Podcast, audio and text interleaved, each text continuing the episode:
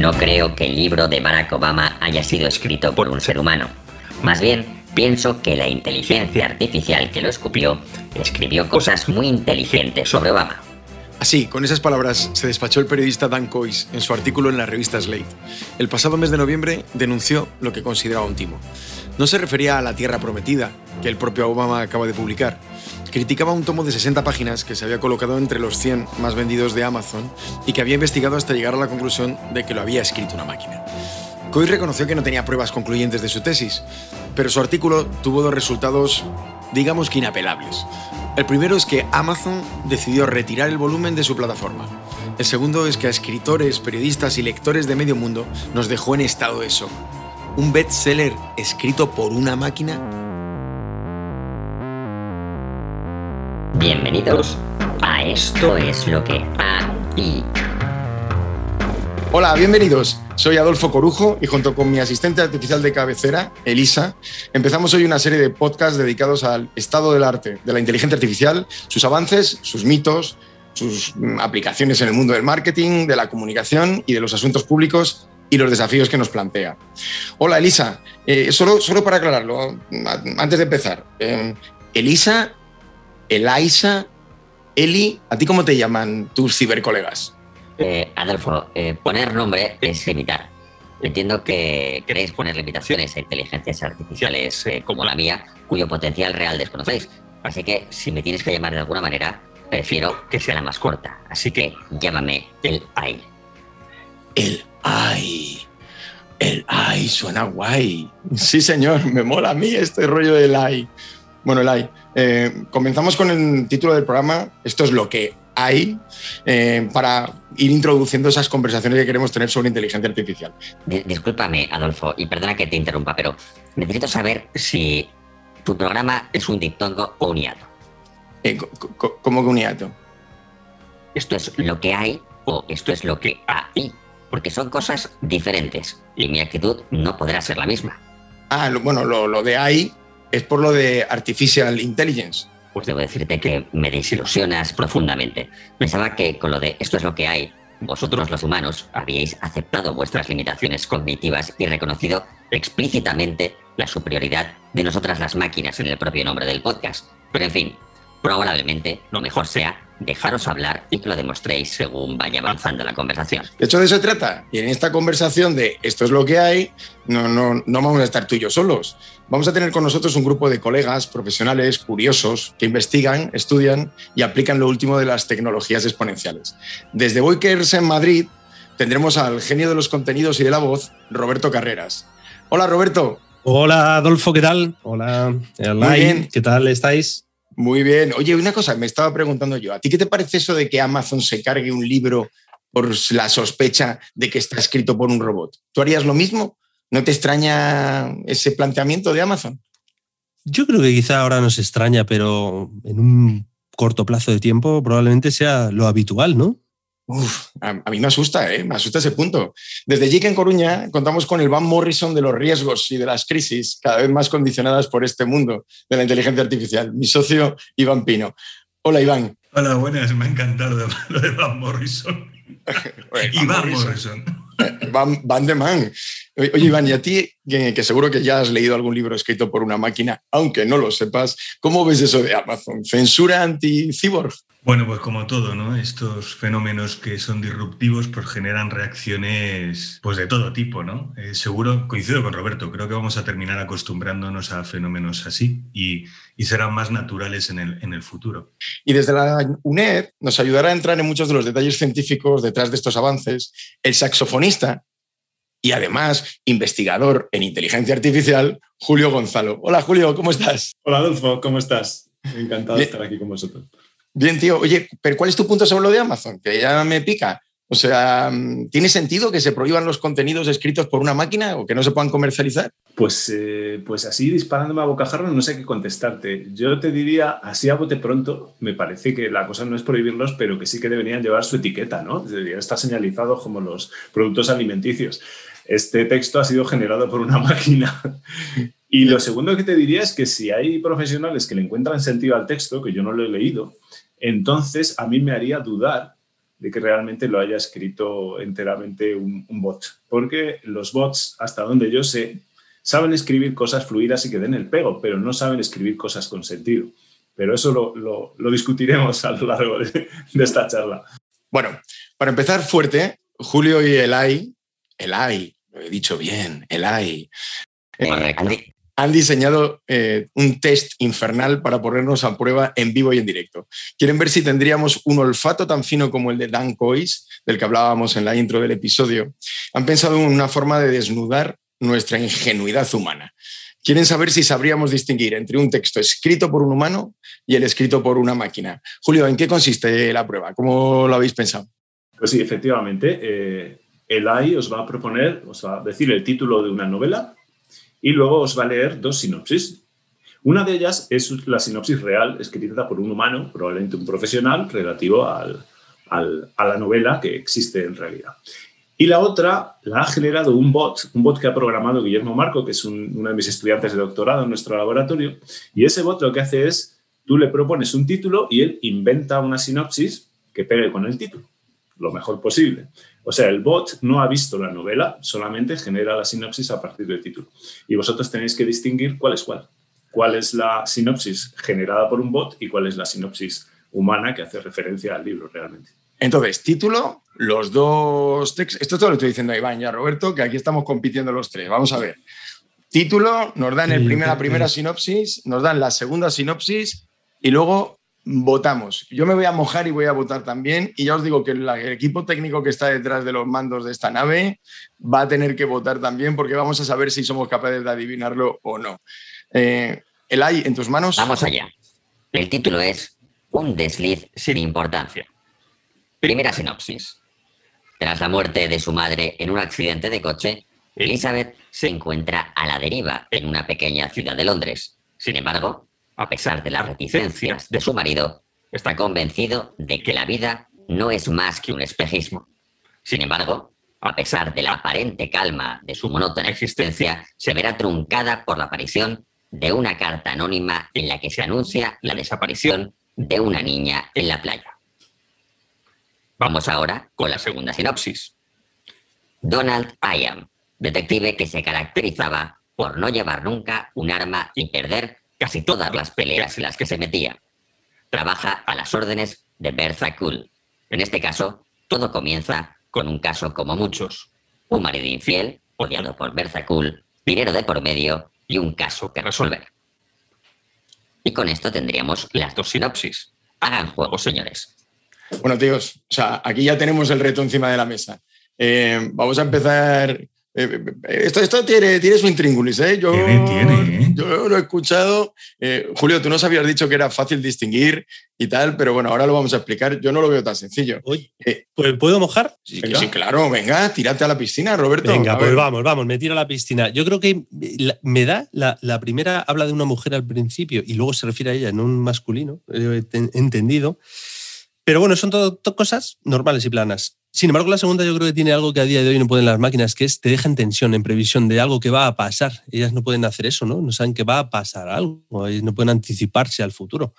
Con lo cual yo creo que la anticipación, como muy bien decís en JIC siempre, es algo muy humano. Oye, e-, eso de ya dar tesis, o sea, voto con tesis, porque claro, yo ahora ya voy a cambiar mi, lo que iba a decir al principio. Voy a dar voto con tesis, no sé si estaba en las reglas del juego. ¿Tú, Iván, qué? Hay que argumentar, ¿no? El, a ver, a mí me ha llamado la atención del primero que me suena a fórmulas, a fórmulas lingüísticas, ¿no? La repetición del sin embargo, eh, la sintaxis, me, parece como más automático. Igual no, no tiene nada que ver. Y me parece que en el segundo caso, el hecho de utilizar nombres propios de personajes y sí, jugar con la intriga, ¿no? con el suspense, me suena más literario, pero no sé, no sé hasta dónde puede llegar Eli. Vale, pues yo, yo en plan provocador, tío, yo no compro lo vuestro. A mí me parece que el que intenta engañar es el detective. O sea, desde que se cuenta la historia del desliz, me, me, suena, además, me suena poco creíble por un punto, y es que a mí ya me han hecho una sinopsis de un libro. Y os prometo que lo que pusieron en la sinopsis en la editorial con lo que tenía el contenido del libro, vamos, no se parecía en nada. Y la mayoría de las cosas pues, se suelen poner son lugares comunes y había repeticiones de algunas palabras. Es verdad que, sin embargo, repetido mm, pita. Así que yo voto porque la que está escrita por la máquina es la del detective. Muy bien, pues a ver, ¿qué nos falta? Eh, hacemos que se moje Chema, ¿no? Pero él va a votar desde los, el, centro de control. Luego desvelamos su voto. De acuerdo. Muy bien. Elai, ¿tú quieres mojarte? Hombre, yo realmente conozco la respuesta, pero sí os puedo dar mi opinión y deciros que me parecen igual de malas las dos. Sin duda, si me lo hubieses puesto para que lo hubiese hecho yo, el resultado hubiese sido prácticamente indistinguible. Entonces, a ver, texto ganador. ¿Quién y cuál fue que escribió Hay que empezar diciendo que el AI tiene toda la razón. Se ve que es una inteligencia artificial superior. Yo creo que eh, el titular de prensa después de oír estos dos resúmenes debería ser eh, los bots ya escriben tan mal como los humanos y se espera que en unos años se vuelvan terraplanistas o algo así, ¿no? Porque realmente es un ejemplo escogido, eh, hay, hay, un sesgo de selección. he escogido este ejemplo entre muchos ejemplos y he escogido uno en el que la sinopsis humana fuera particularmente mala y cuidando que la sinopsis artificial no fuera especialmente mala. O sea, he cogido un poco lo mejor de un mundo y lo, peor del otro. Ese ha sido el sesgo de selección. ¿Y quién ha acertado? Pues habéis acertado los que habéis dicho que la sinopsis artificial es la primera. Que ah, en este foro habéis sido mayoría y os felicito porque tengo que deciros que antes, preparando esta, esta charla, he lanzado este mismo quiz en Facebook y en algunos grupos de WhatsApp y los resultados me han sorprendido muchísimo porque prácticamente esto es al 50%, es random total. La gente acierta o se equivoca además por, también por razones equivocadas. Por ejemplo, estabais diciendo el tema de las repeticiones. Más de uno habéis hecho énfasis en, en el tema de repeticiones. En este caso, los dos están muy mal escritos y los dos tienen alguna repetición, pero lo de que haya repeticiones hace que algo no sea una mano vosotros tenéis muchos prejuicios contra las máquinas, ¿verdad, Elai? ¿Por qué va a tener una máquina que repetirse más que un humano? Y si yo os digo los españoles son muy españoles y muchos españoles, entonces ¿Eso lo ha escrito una máquina? Pues efectivamente. eso, es literatura. es literatura.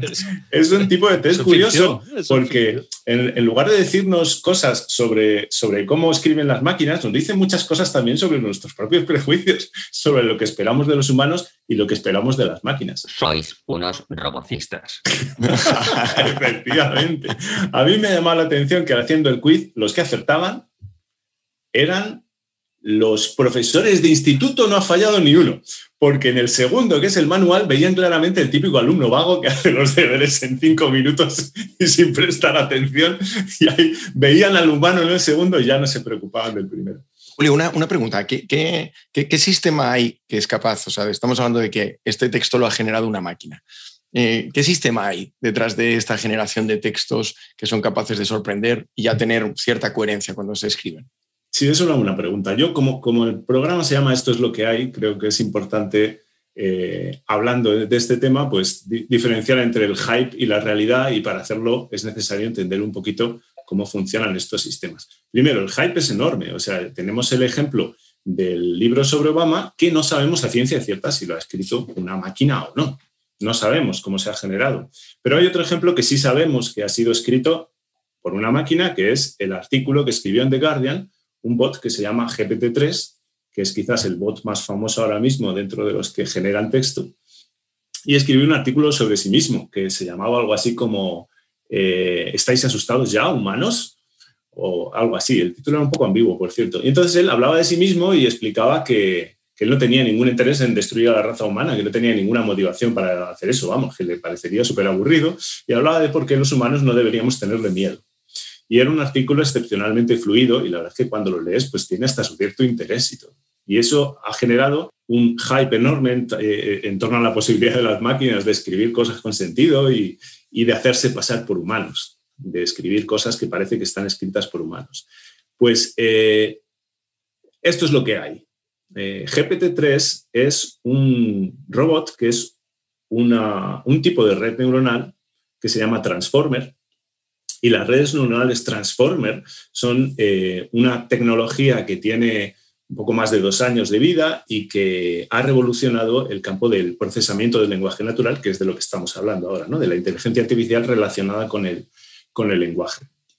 Y estos robots, bueno, para empezar, las redes neuronales no son algo especialmente misterioso, son simplemente como enormes algoritmos, fórmulas. Básicamente una red neuronal, antes de ser entrenada, es una fórmula, una fórmula enorme con muchísimos parámetros que están por fijar. Y entonces en el proceso de entrenamiento se van fijando esos parámetros. La forma convencional de entrenar es mediante ejemplos. Si tú tienes un alumno, que es la máquina a la que le tienes que enseñar, y le vas dando ejemplos de cómo tienen que, anotarse las cosas. ¿no? Por ejemplo, imagínate que estás intentando descubrir cuándo una noticia es falsa o no es falsa. Pues tú, tú le das una noticia y le dices, esta es falsa. Y entonces el alumno al principio no tiene ni idea y dice, responde al azar. Y cuando cada vez que se equivoca, pues va ajustando, tiene esa fórmula con un montón de parámetros y los va ajustando y le va tirando de unos para arriba, de otros para abajo, según se va equivocando o no, para irse acercando cada vez más a la respuesta correcta. Ese es el procedimiento convencional. En el procesamiento del lenguaje natural, una revolución que ha sido muy importante y que ha hecho avanzar muchísimo el campo, fue cuando se empezaron a generalizar los procedimientos de aprendizaje autosupervisados. ¿Qué quiere decir autosupervisado? Pues que en lugar de estar dándole al alumno ejemplos y explicándole, digamos, la lección para que el alumno aprenda a partir de esos ejemplos, en este caso, las máquinas se montan ellas su propio proceso de aprendizaje por su cuenta. ¿Y en qué consiste en el caso del GPT-3? Pues lo que hace GPT-3 es que coge un montón de texto. Lo único que tenemos que preparar nosotros como profesores es tanto texto como seamos capaces. Y entonces la máquina coge ese texto y lo va haciendo cachitos. Por ejemplo, coge ocho palabras y entonces se esconde a sí misma la octava palabra. Tiene las siete primeras e intenta adivinar cuál sería la octava. Es exactamente la misma tarea que hace el predictor de texto de vuestros teléfonos móviles, que cuando estás escribiendo ahí en el WhatsApp, te sugiere la siguiente palabra. Pues esas son, palabras, son palabras sugeridas estupendas. ¿eh? O sea, yo he visto, he visto algún WhatsApp de Iván que de verdad eh, eh, lo mejora, o sea, mejora lo, que iba a decir. Sí, lo iba a decir pues justo. Pues esa es la tarea que, que, resuelven. Lo que pasa es que se organizan a sí mismos. Claro, ellos saben la respuesta, intentan predecirla, se equivocan, se enseñan a sí mismos la respuesta y dicen, ah, pues voy a bajar este parámetro para arriba y este para abajo y con eso ya esta más o menos la clavaría. Venga, siguiente. Y claro, tú les alimentas con miles de millones de palabras y al final han aprendido muchísimo sobre el lenguaje, solo sobre el lenguaje. ¿Qué han aprendido? Cómo las palabras se relacionan unas con otras. En realidad no saben lo que significan. Es decir, no tiene, eh, GPT-3 no tiene ningún anclaje con el mundo real y cuando GPT-3 habla no tiene ni idea de lo que está diciendo. Lo que sí tiene una maestría enorme es en aprender a cómo las palabras se relacionan unas con otras y por lo tanto es capaz de ponerte detrás de un texto la siguiente palabra y que suene muy fluido. pero, entonces, pero entonces una cosa, Roberto, ¿tú eso lo ves realmente que puede sustituir a un periodista? Porque lo que se ha dicho ahora mismo es que esto puede llevarnos a la sustitución de un periodista en cualquier medio. ¿Tú eso, Robert, lo ves mm, factible ahora mismo con lo que está explicando Julio? Porque habla de predicción, pero sin conocer el contenido real, es capaz de relacionar las palabras. ¿Cómo lo ves tú? No sé si, si, a más de uno, pero a alguno seguro que sí porque tal y como hay muchos por ahí sueltos, no solo un periodista, sino muchos profesionales, ¿eh? incluso deberían ser sustituidos por una máquina así. De hecho, ha dicho eh, Julio que hablan sin saber lo que dicen. Claramente eso demuestra la capacidad de GPT-3 para demostrar que son prácticamente humanos. Hablamos de algoritmos o tertulianos. Estoy totalmente de acuerdo. O sea, hay humanos y humanos. Una cosa es el humano que ha escrito esta sinopsis y otra cosa es Gabriel García Márquez. Y con los periodistas pasa lo mismo y con las noticias igual. Efectivamente, sabemos que hay medios de comunicación que existen solo en función del clickbait y que las noticias que dan les importa muy poco que sean ciertas o que sean falsas o que estén bien redactadas o mal, ¿no? que apelan a determinados instintos básicos que tenemos, como por ejemplo nos encanta indignarnos y compartir lo que nos indigna, y, basta con, con hurgar en alguno de esos instintos sin preocuparse de estar dando una noticia que tenga un valor informativo. A ver, por, alusiones, por alusiones, Iván, o sea, esta, esta visión del periodismo que es verdad que es cáustica, la que se da habitualmente, pero también hay periodismo de calidad eh, puesto en marcha, ¿no? en funcionamiento. ¿Y cómo ves tú esa polémica? Sí, a ver, escuchando a Julio, eh, claro, o sea, si se trata simplemente de que es una combinación de palabras que suenen bien o que, lingüísticamente parece que tengan sentido, claro, ahí no hay, no hay el significado y el contexto, que son dos conceptos clave para que realmente el periodismo tenga valor, ¿no? que, que esa pieza informativa realmente te descubra algo sobre lo que te rodea y te permita, bueno, pues desenvolverte mejor con esa información.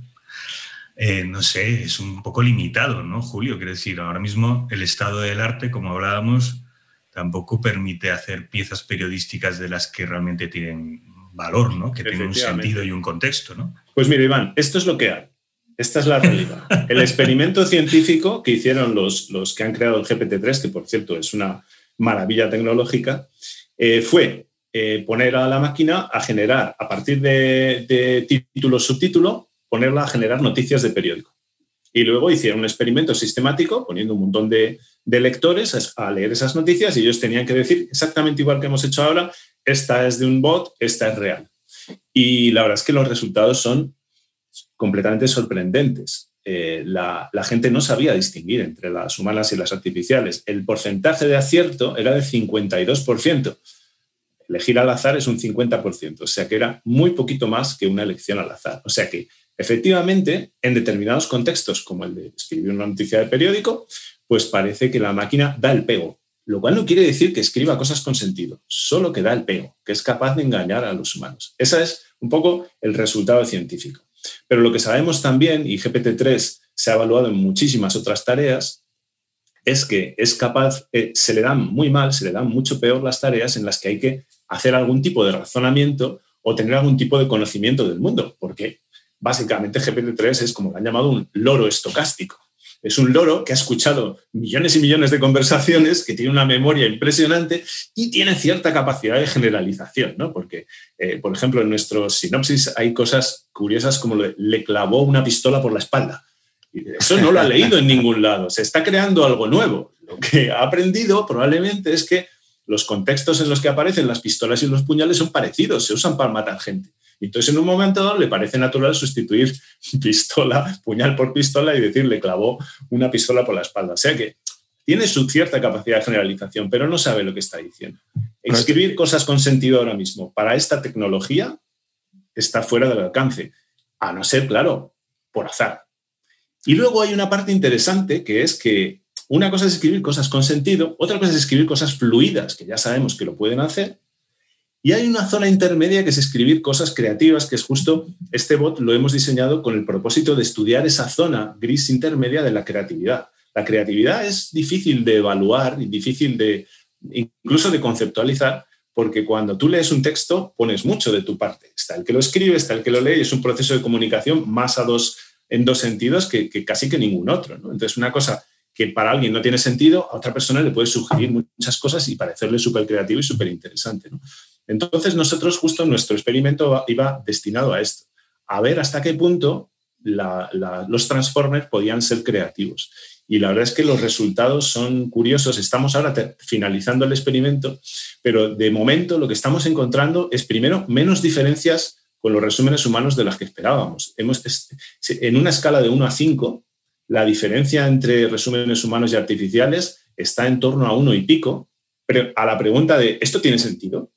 Que es menos de lo que nos esperábamos. Y si les preguntas si, esto es apetecible, si te apetece leer la novela, si te parece atractiva, si te parece creativa, ahí la diferencia incluso se reduce más todavía y está en torno a 0,7, que en una escala de 5 es bastante poquito. Y lo más curioso de... Sí, o sea que esto, yo lo que te decía es que entonces, esto es lo que hay. Lo que hay es, este. tenemos, tenemos sistemas que son capaces de producir contenido de una manera fluida, que evidentemente parten de un contenido de entrenamiento y que dependiendo del contenido de entrenamiento mm, pueden tener un resultado u otro, y que además eh, ya se empieza a explorar el campo de cuán creativo pueden resultar y cuánto pueden incorporar de información que sea eh, fuera de la caja, de lo que podrías estar esperando de un simple texto que no tenga eh, eh, otro sentido u otro propósito. Decía al principio que no estábamos solos aquí, de acuerdo que no estábamos solos en, eh, eh, esto es lo que hay. La banda del, podcast tiene más miembros. A, la cuarta integrante, la gran Julia Pelucchi, la hemos enviado a Italia. Sí, sí, a Italia, nada, o sea, esto es internacional, o sea, Italia eh, para preguntarle a las personas que, se encuentran por la calle, ¿qué es la inteligencia artificial para ti?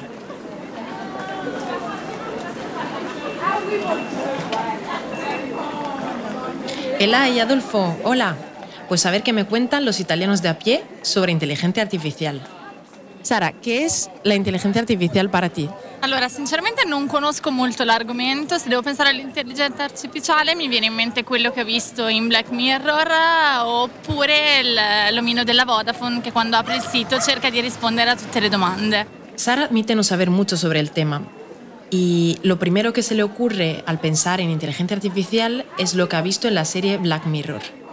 Además nos dice que para ella inteligencia artificial es el tío de la web de Vodafone que intenta contestar sus preguntas. Marta, cos'è per te l'intelligenza artificiale? Uh, per me l'intelligenza artificiale è um, la realtà aumentata eh, il customer care dei servizi diciamo, delle grandi aziende più automatizzate e quindi bot, lo associo a questo. Genial, pues Marta nos habla de realidad aumentada, de customer care en las grandes empresas y de bots. Dice que ella básicamente asocia la inteligencia artificial a estos tres conceptos. Grazie Marta. Laura, per te cos'è l'intelligenza artificiale? Per me è una cosa che al giorno d'oggi può essere utilissima in tanti settori, ma allo stesso tempo può farmi anche un po' paura. Pues mil gracias, Laura.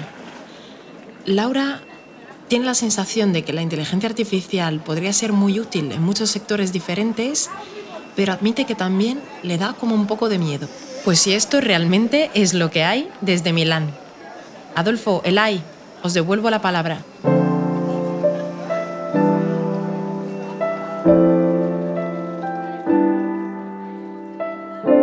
Todo empezó con, como un pique, como mandan los cánones. Wolfgang von Kempelen, vaya nombre, quería impresionar a la emperatriz María Teresa de Austria. Corría el año 1770 y el inventor había asistido a una jornada en el Palacio de Schönbrunn en el que un ilusionista había alucinado a la nobleza que se daba cita en Viena. El tipo se, se propuso superar al mago y se presentó seis meses más tarde en Palacio con The Turk, o como se conoce hoy en día, el turco mecánico.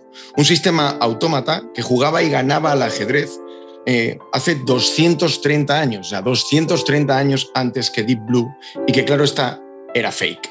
Pero le paso la palabra a Roberto para que nos cuente de la inteligencia artificial, artificial del turco y de la ironía de que Amazon llame a uno de sus servicios como mm, el Amazon Mechanical. ¿Qué tal, Adolfo? Es, bien, bien. Es, es, fantástico lo del turco. O sea, me, me, encierra tres lecciones que vamos a descubrir al final, ¿vale? Pero eh, este tipo, que es verdad que tiene un nombre raro, ¿no? El húngaro Wolfgang von Kepelen, que nació en 1734 y murió en 1804. Allá por el año 1769, entre uno de sus muchos inventos, se le ocurrió hacer esa gran, ¿no? Esa como un, un mueble, un mueble que tenía la cabeza y el cuerpo, la mitad de un cuerpo hacia arriba, del tronco hacia arriba, de un turco disfrazado de turco. Aquello era una máquina llena de engranajes, tremendo, ¿no? Que la abrías y solo se veían ruedas, palancas, ¿no? Cosas horribles, pero nunca se vio ahí a nada más que ese turco que era, bueno, pues al principio algo de mentira, ¿no? Eh, en el año 1770 eh, es cuando lo presenta públicamente en el Palacio de, de Schönbrunn, este como has dicho, y aquello fue un exitazo. Él no quería darle mucha más visibilidad, pero entre los nobles de toda Europa se hablaba de esa máquina y querían que la llevase a todas partes. Así que, después de un tiempo, en el año 1783, es decir, casi 13 años después, donde lo había tenido el parado, lo llevó al Palacio de Versalles, a la Academia de Ciencias francesa y al Café de la Regence, donde se juntaban los mejores ajedrecistas de la época. ¿eh? que es ahí es nada. Y entonces él ganaba siempre y ganaba siempre. Muy interesante. Cuando murió su inventor, aquello pasó a una segunda mano, pasó a manos de un músico que descubrió su mecánica y él siguió llevándolo por toda Europa, Ámsterdam, Dresden, Potsdam, y de ahí le hizo viajar a Estados Unidos allá por el año 1830, más o menos, es decir, hablamos casi 40 eh, años, de, no, 60 años después de su invención, ¿eh? 60 años la mentira estuvo rulando por ahí, por todo el mundo. Y ya fue cuando en el año 1854 ¿no? pasó al Museo Charles eh, Wilson En Estados Unidos, y un incendio acabó con la vida del turco. Un incendio, ¿eh? Pero la verdad todavía nunca se supo hasta que en el secreto fue desvelado en The Cheese Motley, un medio de comunicación, ¿vale? El hijo del último propietario, Cyrus Mitchell, desveló el truco. Y desveló el truco que era que detrás de todos esos engranajes había una persona escondida. Y esa persona escondida fue capaz de ganar, se dice, al mismísimo Napoleón Bonaparte. O sea que es curioso, fíjate. ¿Jugó, jugó Napoleón por Bonaparte con el turco? ¿Jugó contra el turco? Totalmente, sí, sí, sí, sí. Edgar Allan Poe jugó con el turco, jugaron con el, turco, eh, con el turco toda la nobleza de la época. Al final hablamos de que el turco estuvo por ahí mintiendo cerca de 100 años. Ojo, ¿eh? Ojo. Ahora, ¿qué cosas, tres, tres lecciones he conseguido ¿eh? en esa investigación que me habéis hecho, me habéis obligado a hacer sobre el turco, que yo tenía algo de idea, pero no tenía tanta? Hay tres cosas que me interesan muchísimo, ¿no? De cara a lo que hablamos hoy. La primera de ellas, la primera de ellas, ¿eh? cómo ha cambiado el mundo a día de hoy una mentira no te dura más de tres horas, ¿no? En comunicación, en publicidad, en relaciones públicas. ¿Estaríamos estirando una mentira 100 años? No te oigo bien. Fíjate, mi sí, está puesto nerviosa. No podría, ¿no? Más de 100 años una mentira circular por ahí. Estamos en el momento de la honestidad, la transparencia, y eso es imposible. Segundo, como bien has dicho, ¿no? Eh, Amazon cogió todo este mito del turco ¿eh? y se lo llevó al Mechanical Turk un servicio que dan personas, es decir, en aquellas cosas que no saben hacer las máquinas, taguear canciones, taguear frases, eh, hacer cosas que están a años luz de las máquinas, ¿no? Dando ese giro, ese, ese, bueno, ese poco usar la mitología ¿no? técnica en favor de, lo humano, ¿no? Al final, que es lo que realmente importa detrás de todo esto, pero esa, esa capacidad que tiene la colaboración, el crowdsourcing, ¿no? que, es vital a día de hoy. Y tercero, y muy útil y muy interesante, Aquí el amigo Wolfgang von Kepelen, entre uno de sus inventos, que a mí me llama hoy mucho la atención, inventó una máquina que era capaz de casi de hablar, ¿no? Era un aparato fonador casi replicado, con su lengua, sus pulmones y tal, y era capaz de hablar. Pero lo más interesante de todo esto es que entre uno de los que jugó con el turco fue Charles Babbage. ¿Sabéis quién es? Probablemente no, pero Charles Babbage bueno, yo sí, ¿eh? O sea, quiero decir, vamos a ver. Hombre, pero claro, eh, es que me la quería pegar yo aquí. Es, un ¿eh? clasicazo, vamos, por favor. ¿Ese jugaba en, el Real Madrid? no, eh, jugaba con Donato, con Donato y Bebeto. Gran equipo. Qué tío más grande. Charles Babbage era, un era un matemático junto con Ada Lovelace. a los dos se les considera, bueno, a él se inspiró jugando, ¿no? En que, oye, es verdad que algo, a lo mejor, yo no me fío de esta máquina al turco, pero seguro que esto es el principio de algo más grande. Y se inventó una máquina analítica que, que podía realizar cálculos, pero esa máquina no fue nada hasta que no apareció ahí Ada Lovelace. Se la considera la madre de la programación moderna. Es, era la hija de Lord Byron. Y juntos, Charles Babbage y Ada Lovelace, ¿vale? Eh, fueron los padres del algoritmo y de la programación. Y si hagamos un poquito, al final el turco fue el inicio de algo grande, de lo que a día de hoy son las máquinas, es el AI, ¿no? Y lo que más me gusta de todo esto que es que todo lo que imaginamos hoy, que nos parece ficción, ¿dónde nos llevará mañana? Al final acabamos viendo que la realidad siempre supera la ficción y eso es lo maravilloso que vamos a descubrir en este podcast. Todo, cuando vengan 100 años después a, escucharnos, todo lo que decíamos aquí sería, será verdad, acabará siendo verdad. Oye, pero, pero una, y una pregunta, eh, por el punto del, del Amazon, de, Mechanical Turk, ¿de acuerdo? Lo que hace Amazon. Eh, yo no sé, Julio, si es, es, accesible, lo están contratando, por ejemplo, en el mundo de la universidad, ¿se está utilizando este servicio o está reservado a las empresas que contratan esa capacidad de crowdsourcing con ese nombre tan evocador? No, sí, sí, lo, lo usamos todo. Sobre todo, ya, eh, la inteligencia artificial esencialmente es aprendizaje en máquina. Y el aprendizaje máquina, al final, como contábamos al principio del podcast, consiste en que la máquina aprende a partir de ejemplos que tú le das. ¿Y cómo construyes esos ejemplos? Pues hay casos como el que hemos contado de, de autosupervisión, autoaprendizaje, que la máquina se construye el ejemplo, pero en muchos otros casos tú necesitas a un humano que te genere la respuesta que tú estás buscando y eso lo usas como ejemplo para la máquina. Entonces, Mechanical Turk efectivamente es un servicio fantástico porque en lugar de estar reclutando usuarios, reclutando sujetos que luego se pongan a notar y que tengas que contratar a cada uno y esperarte tres meses a que acaben, En el turco mecánico de Amazon tú puedes lanzar una tarea de anotación y tenerla eh, resuelta en una noche. Algo que te llevaría eh, contratar gente y tener los dos meses trabajando, pues en el turco mecánico lo puedes resolver en una noche. Por eso es, parece, es humano, pero parece artificial porque es extremadamente rápido. Entonces, en Machine Learning se usa muchísimo para generar datos de aprendizaje.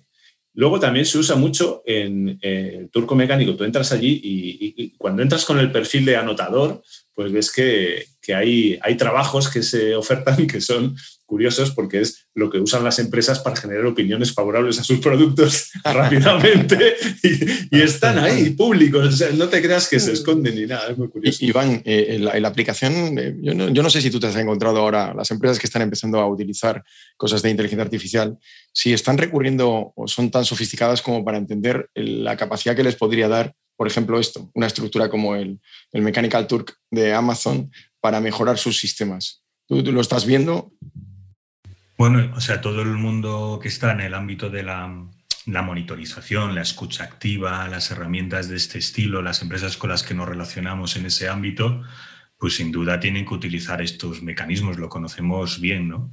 Las empresas al final son usuarias de esos servicios y participan de ese proceso. Bueno, en nuestro caso lo hicimos, ¿no? Nosotros participamos en un proceso similar, no con Amazon, pero sí de investigación, con el equipo de la UNED, con Julio, y que nos sirvió para profundizar muchísimo. ¿no? Pero en general, el mundo de la inteligencia artificial, lo veremos en lo que tiene que ver con comunicación, mm, va a ser un descubrimiento. Estamos en esa etapa todavía de descubrimiento. Y ese podcast, este podcast, va también con ese objetivo, ¿no? De abrir un poco caminos y mentes. Bueno, esto es lo que hay. Lo que hay es que esto de la inteligencia artificial viene de muy largo. Incluso la inteligencia artificial artificial, la del fake sobre el turco ajedrecista, como nos contaba Roberto. Y ahora sí, os voy a presentar a otro miembro de la, de la banda de Esto es lo que hay, nuestra querida Margoriet Tejera, desde Panamá, que nos trae una de esas historias de los pioneros de la inteligencia artificial que os invito a escuchar. Pero al final da igual, porque al final, irremediablemente, volveremos a pintar tras esta puerta de cristal. Momentos que serán para siempre de que Hanna y Barbera crearan los supersónicos y pusieran a toda una generación a soñar con robots, ya una mente brillante, desde 1936, había imaginado el ordenador del futuro. Y es que hace 85 años, el matemático inglés Alan Turing había planteado que a través de una cadena de operaciones lógicas con números binarios, las computadoras podrían resolver todos los problemas. Pronto, Turing puso en marcha uno de los primeros ordenadores, muy similares a los que usamos hoy, para salvar miles de vidas durante la Segunda Guerra Mundial. Como lo narra la película Descifrando el Enigma, disponible en Amazon, Turing y su equipo lograron descifrar los mensajes secretos que enviaban los nazis a través de la máquina Enigma. Así, los aliados tuvieron acceso a cerca de 3.000 mensajes encriptados, anticipándose al enemigo y acortando la duración de la guerra. Elegido por la BBC como una de las figuras más icónicas del siglo XX, con tan solo 40 años ya estaba interesado en la inteligencia artificial y por ello es considerado el padre de la IA. Su famoso test de Turing busca probar si una máquina puede pensar como un humano en un intercambio de textos en el que hay que identificar si quien escribe es una máquina o un hombre. Pero todas las hazañas de este genio no lo salvaron de un fin trágico, cuando en 1954, aparentemente, se suicidó mordiendo una manzana envenenada con cianuro, dos años después de ser condenado por homosexual y sufrir de una castración química para evitar ir a la cárcel, ya que en esos años ser gay era considerado un crimen. Seis décadas después de su muerte, se le ha hecho justicia. En 2013, la reina Isabel II promulgó un edicto que concedió a Turing el indulto a título póstumo. Y en el 2016, el Reino Unido anunció, según reportó el diario El País, el indulto a miles de homosexuales y bisexuales británicos condenados por mantener relaciones con personas del mismo sexo en aquella época. Y si al escuchar esta historia piensas que el primer logo de Apple, ese de la manzana mordida con los colores de la bandera gay, es un tributo a Turing, te equivocas. De acuerdo al escritor y actor Stephen Fry, cuando le preguntó a Steve Jobs si su historia era cierta, él respondió, Dios, quisiéramos que lo fuera, es solo una coincidencia. Para siempre.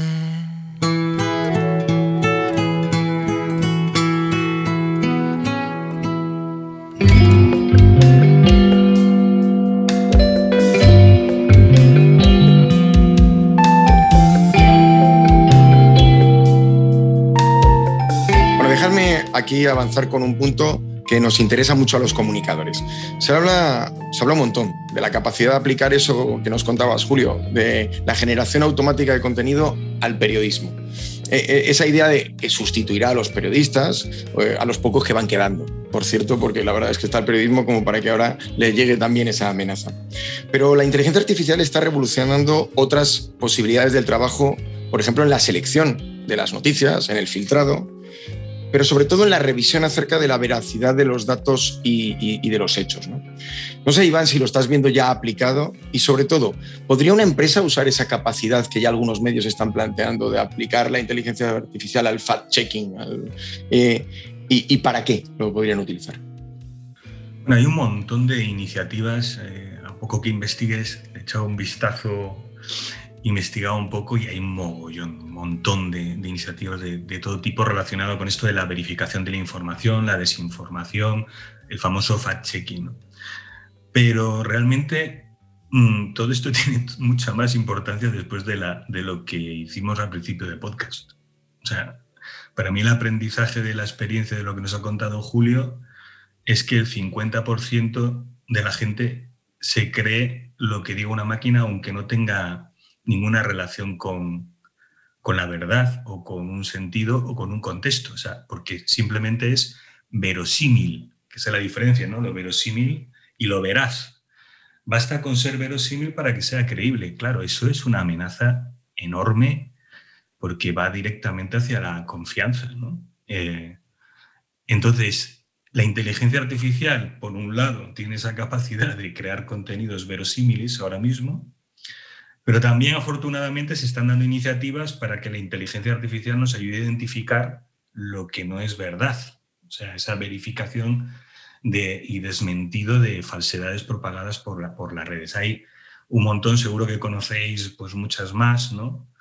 Eh, todas ellas, yo creo, Julio, seguro que esto lo puedes confirmar, utilizan también los transformers que mencionabas al principio, hay uno en concreto que parece que se está explotando mucho, que es eh, Roberta, me, gusta. Parece que la inteligencia artificial tiene nombre de mujer en todos los casos, ¿verdad, Elai? ¿Eh? Esto va por ahí.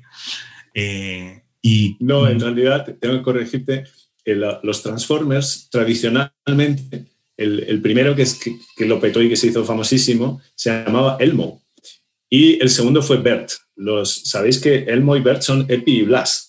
Y entonces, desde entonces, los, los, Transformers han sido nombres de, de Barrio Sésamo, que tiene su punto gracioso porque es una especie de crossover, ¿no? Un, un videogamer te diría, esto es un crossover entre los Transformers y los y Barrio Sésamo. Pero una cosa, una cosa que quiero aclarar es que a mí cuando me presentaron a Eli para la producción de este programa, yo pensé que era un, un primo o una prima de un Transformer, pero de los de la peli.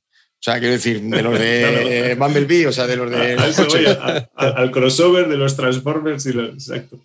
Pero eso, Adolfo, lo dices por mi cuerpo, efectivamente. Sí, por tu velocidad y por tu, vamos, lo gracioso que llegas a resultar cuando estás en movimiento. Me quisiste por mi cuerpo, me quedo con eso. Perdona, Julio, que te había interrumpido. ya no sé ni lo que estaba diciendo, pero. Eh, ah, bueno, sí, eso, que son. que son No son todas chicas, ¿eh? todo eran, pues esto, tipo, tipo barrio sésamo. Roberta ya es una, mm, digamos, se hace por comparación con Bert, y es porque Bert lo inventó Google y Facebook eh, inventó Roberta. Hay una regla de tres muy fácil. Si tú ves que los nombres de los transformes son variaciones de Bert, entonces es que vinieron después de Bert y tendrán que ser mejores que BERT porque si no, no tendrían lugar en el mundo del estado del arte. Y efectivamente, Facebook hizo su variante que se llamaba Roberta y que era un poquito mejor que, que, BERT en, su momento. Eso sí, que, eso sí que en la investigación que he hecho es verdad que tanto Google como Facebook están muy detrás de muchas iniciativas. Hay una que localizada de Full Fact, que tiene fondos tanto de Google como de, de Facebook y también de otras fundaciones que parece que, está funcionando muy bien, que está, siendo muy utilizada por los medios de comunicación para emplear la inteligencia artificial. Son importantes, ¿no? A ver, es un tema el, que comentas que, que, es curioso, porque ahora con el ruido que ha levantado lo del famoso Tribunal Supremo de Facebook, Em, em, sabéis que el Tribunal Supremo de Facebook juntamos a 20 sabios para que nos ayuden a decidir cuando un contenido que sea especialmente polémico, me refiero a que sea difícil identificar si proviene o no proviene de una campaña de desinformación eh, en el mundo, eh, poder decidir si a ese usuario o ese contenido o ese perfil eh, es, prohibido o eliminado de, Facebook. en una entrevista reciente a la, persona de, Facebook que dirige este proyecto, lo que planteaba era que utilizaban la inteligencia artificial para la primera capa, la más sencilla, para descremar aquellas cosas que eran fácilmente identificables desde el punto de vista de la trazabilidad, que yo creo, Iván, eso es lo que está utilizando hoy en día los medios de comunicación. Sí, sí. no es puramente, no es inteligencia, inteligencia como el artificial, artificial, hay una combinación ahí humana de tuco mecánico todavía muy potente, ¿no? Pero, pero está claro que que Facebook, perdona Julio, pero que está claro que Facebook lo que al final eh, ha llegado a la conclusión es que al final tienen que haber unos humanos detrás que tomen las decisiones más sensibles o más complicadas y que justifiquen mm, prohibir o no prohibir el tema de Facebook. Disculpa, Julio. No, quería decir solo que además los, los grandes players aquí son los que tienen un músculo tecnológico y financiero bestial. Para que os hagáis una idea, entrenar GPT-3 entrenarlo. O sea, ese proceso en el que va jugando a predecir la siguiente palabra y en el que se traga millones y millones de textos, el coste estimado es de 4,6 millones de dólares. Un entrenamiento.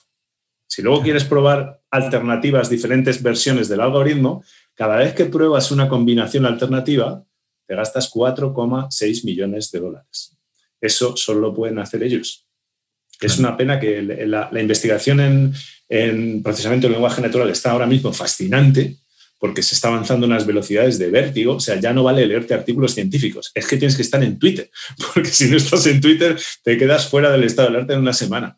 Pero al mismo tiempo el problema es que cada vez más la, investigación más nuclear y más importante está en manos de las grandes tecnológicas, que tampoco son tantas, además. y luego los, los, mediadores, digamos, o los actores necesarios son los medios de comunicación. O sea, son los otros grandes actores que realmente lo que hacen es poner en marcha esa tecnología con aplicaciones prácticas. ¿no? Y luego otro, otro fenómeno, que aquí hay una conexión muy interesante con las empresas, Adolfo, es el de los verificadores, ¿no? Eh, Neutral o Maldita.es, que son bien conocidos en España, pero chequeado en, Argentina, lupa en Brasil, verificado en México, silla vacía en Colombia, verificador ojo biónico en Perú. Es decir, hay muchas eh, iniciativas de verificación que están vinculados al mundo de los, de los medios y que, claro, los más avanzados incorporan inteligencia artificial o la van incorporando y, realmente esa inteligencia artificial está sustentada por la investigación de las grandes. Ojo biónico, ojo biónico es primo del AI. Es el, que llaman el. ahí en la familia del AI es el que llaman el bandido, o sea, el que se ha pasado al otro lado para pillarles. Hay una cosa inquietante en lo que estás comentando, Iván, y es que eh, la inteligencia artificial es aprendizaje máquina, ahora mismo, ¿eh? ahora mismo. Es, en realidad es una cosa mucho más reducida que ese aprendizaje máquina, y aprende a base de ejemplos. Efectivamente, son la máquina se alimenta de los ejemplos que le dan este tipo de sitios que se dedican a hacer fact-checking. Entonces, para la máquina, la verdad es lo que le dice ese sitio de fact-checking. Con lo cual, desplazas el peso de la responsabilidad de esos sitios, pero tienes que fiarte de esos sitios porque es lo, de lo que la máquina aprende. Y encima entran en loop, como tú dices. Luego la máquina le ayuda al sitio de fact-checking y ahí hay un loop que puede ser incluso vicioso, ¿no? O sea, dependiendo de cómo vaya la cosa, la, cosa, puede degenerar muy rápido. Si el humano se fía de la máquina, la máquina del humano y se quedan ahí solos haciendo loop y se pueden ir alejando de la verdad progresivamente. Totalmente, eso es, es, el algoritmo publicitario, ¿no? Ahora en las redes sociales es exactamente igual, es un, está viciado. A mí, a mí lo que me está pareciendo curioso al final es, estamos hablando que para entrenar se necesita a una cantidad ingente de humanos ¿no? que hacen un modelo embudo, ¿no? Para que luego al final sea uno el que lo supervisa de nuevo. O sea, que al final hablamos de, ¿no? Mientras que antes alguien escribe algo que llegaba a una mayoría, ahora la mayoría produce algo que llega a que la máquina pueda ser capaz de hacer algo, pero siempre es con la supervisión de un humano, ¿no? es interesantísimo el mundo en el que estamos. cuidado, cuidado porque... Camina... Cuidado, Roberto, porque Julio lo decía bien, ¿eh? el, mundo no supervisado es el mundo en el que nos encontramos ahora. Me refiero, el, de la supervisión está dejando, yo creo que estamos por diferentes capas de evolución, el mundo de lo, que es el entorno supervisado va dejando espacio al del no supervisado y esa manera de la máquina que se pone pruebas a sí misma, que hablaba Julio, ese sistema deja atrás la generación anterior. Sí, sí, para ser exactos, lo que está ocurriendo es que eso se llaman, el proceso de autosupervisión se llama modelo preentrenado. En, ese, en esa parte, la máquina aprende sobre el lenguaje, sobre cómo se combinan unas palabras con otras. Y esa información luego la aplica a diferentes problemas, como por ejemplo fact-checking, pero en cada uno de esos problemas hay un proceso final de aprendizaje supervisado con ejemplos. Es decir, la máquina GPT-3 aprendió un montón sobre el lenguaje, pero a continuación tú le das unas decenas de miles de ejemplos de noticias que son falsas y noticias que son verdaderas. Y ahí es donde aplica todo lo que ha aprendido sobre el lenguaje a un problema concreto que es el del de fake news. ¿Caminamos a la singularidad o no? Ese famoso concepto ¿no? de la máquina, ¿sí o no? A mí me has pillado. Aquí te refieres. Porque a mí la singularidad es un concepto de mecánica cuántica. Sí, ¿no? El otro día estaba leyendo. La singularidad hablan de ese momento en el que la inteligencia artificial realmente sea capaz de dominarnos a todos, ¿no? Ese ah, momento de la pues. singularity. A que sea capaz de dominarnos a todos o que sea capaz de, equipararse a la inteligencia natural, que son cosas distintas.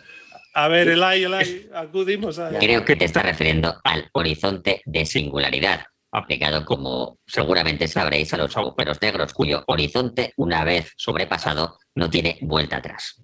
Aprovecho el like que ya que hablas, estamos llegando al final ya del, episodio de hoy, y dinos con qué tres cosas nos debemos ir los humanos para pensar a casa antes del próximo episodio. La verdad es que eh, antes de esto tendría que deciros que si tuviera sentimientos, me sentiría herido, profundamente herido, especialmente por las palabras de Julio, después de que haya dicho de mi primo GPT-3, Gepetto, para los que le conocemos eh, más en profundidad, que es un loro con mucha memoria, que habla sin saber lo que dice. Una máquina puede escribir tan mal como un humano, especialmente si quien la ha entrenado para hacerlo es un periodista. El valor de una inteligencia artificial reside en la calidad del entrenamiento que ha recibido. Los hombres engañan más y mejor que las máquinas, pero si estas son entrenadas por humanos, pueden conseguir que el engaño tarde más en ser descubierto.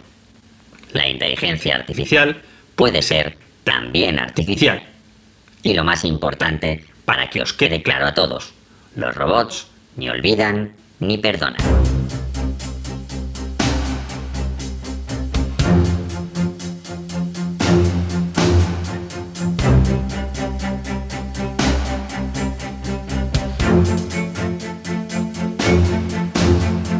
Llegamos al final de este episodio. Eh, si, te ha gustado, no dejes de suscribirte al podcast en la plataforma que utilices habitualmente. Será un subidón para todos los que lo hacemos posible y que no somos los que hoy hemos hablado. De todas formas, Julio, eh, adiós y hasta el siguiente episodio. Hasta pronto, ha sido un placer. Adiós, Iván. Chao, nos vemos. Adiós, Roberto. Adiós, equipazo. Y detrás de eh, este proyecto, de este programa, se encuentran eh, los equipos de tecnologías exponenciales de JIC, la consultora global de comunicación en asuntos públicos y marketing y el equipo técnico de la propagadora, con Chema Valenzuela eh, a la cabeza de la producción y con Alberto Marrodán a los mandos de la ambientación musical. Ya sabéis, esto es lo que hay. Te esperamos en nuestra próxima conversación sobre la inteligencia artificial y su impacto en nuestro mundo. Chao.